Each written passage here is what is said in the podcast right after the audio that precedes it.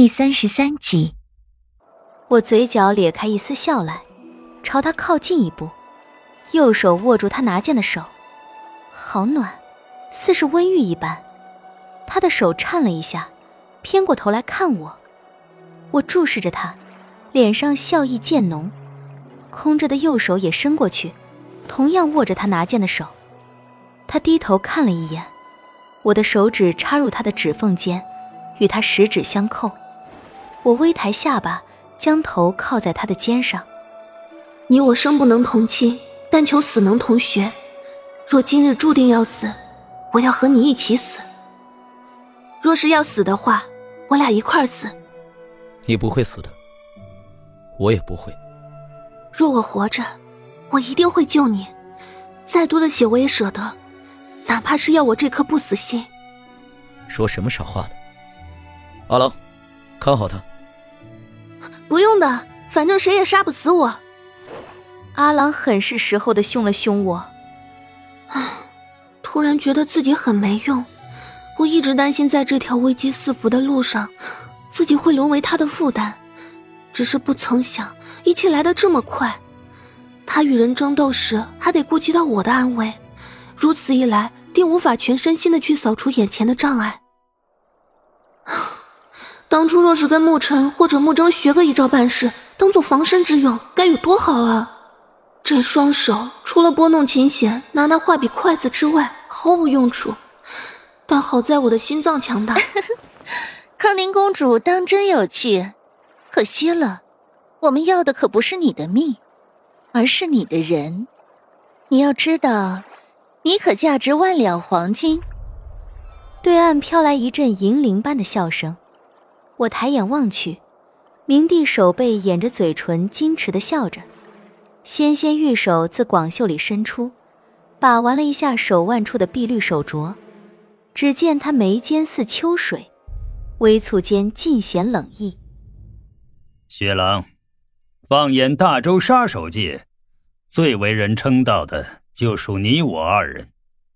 清明蝶翼同出御剑山庄，同一剑池。可世人皆以为清明比之蝶翼更胜一筹。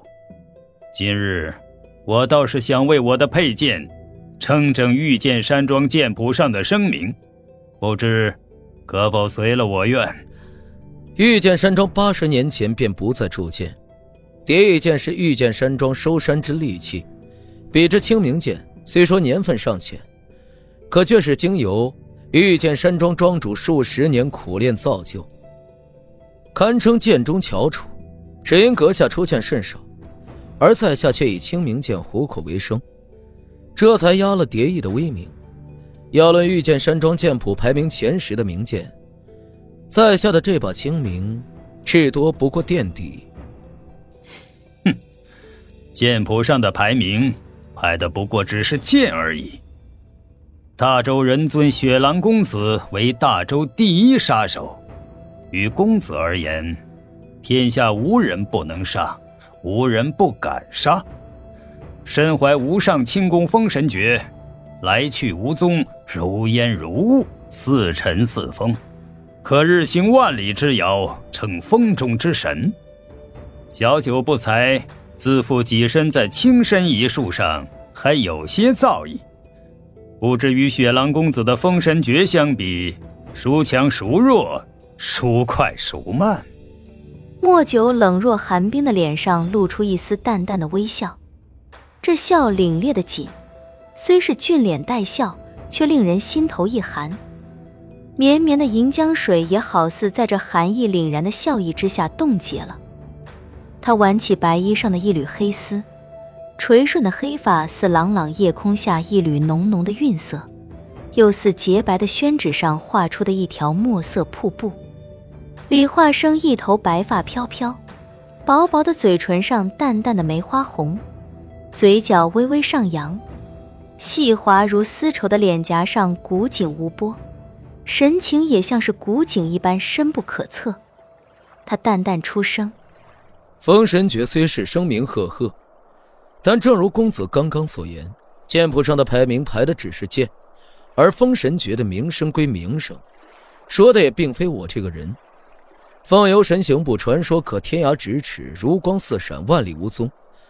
速度在青身术里更是拔尖的。哼，不过这也说的只是凤游神行步，并非是我这个人。封神诀的心法，就连陈世伯太子也是梦寐以求的。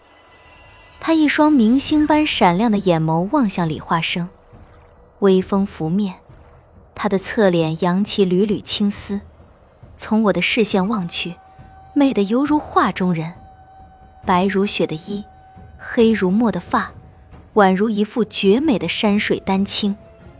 暗夜中，他一身白衣飘飘，残月星辰好似就在他的头顶，圣洁的月光洒在他身上，却像为他披了一件寒气做的轻纱，让人看一眼就心生一股浓浓的寒意。这清冷俊朗的白衣男子，浑身上下都像是一块寒冰雕琢而成的巨人于千万里之外。陈世伯吗？他的确是不择手段的，想要得到。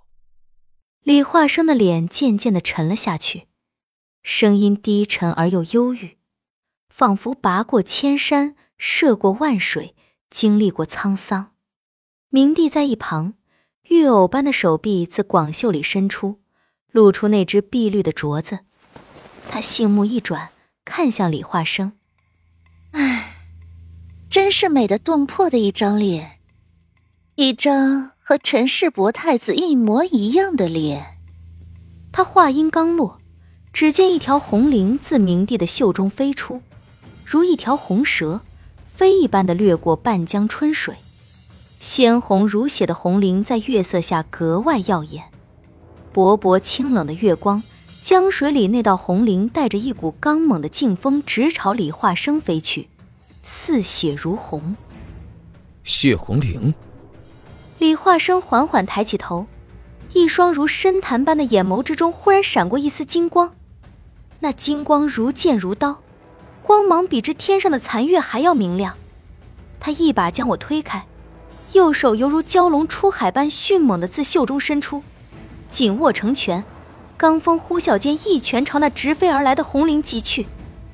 顿时只觉耳膜一阵刺痛，李化生的面前兀然形成一道罡风锁住的风墙，那红绫宛如一记重锤击在那道风墙之上，发出闷雷一般的声响，劲风四溢。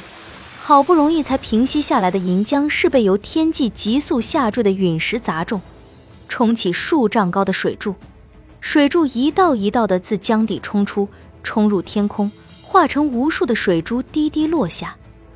那红绫看似柔软无比，轻柔异常，可却似刀剑一般的刚硬与锋利，也如一条红色的蟒蛇一般灵活。明帝见一计被李化生接下，手一抽。红绫顿时飞退，却在退出一半之处，忽的又折返而去，带着比之前更加凶猛的力量，再次朝李化生冲去。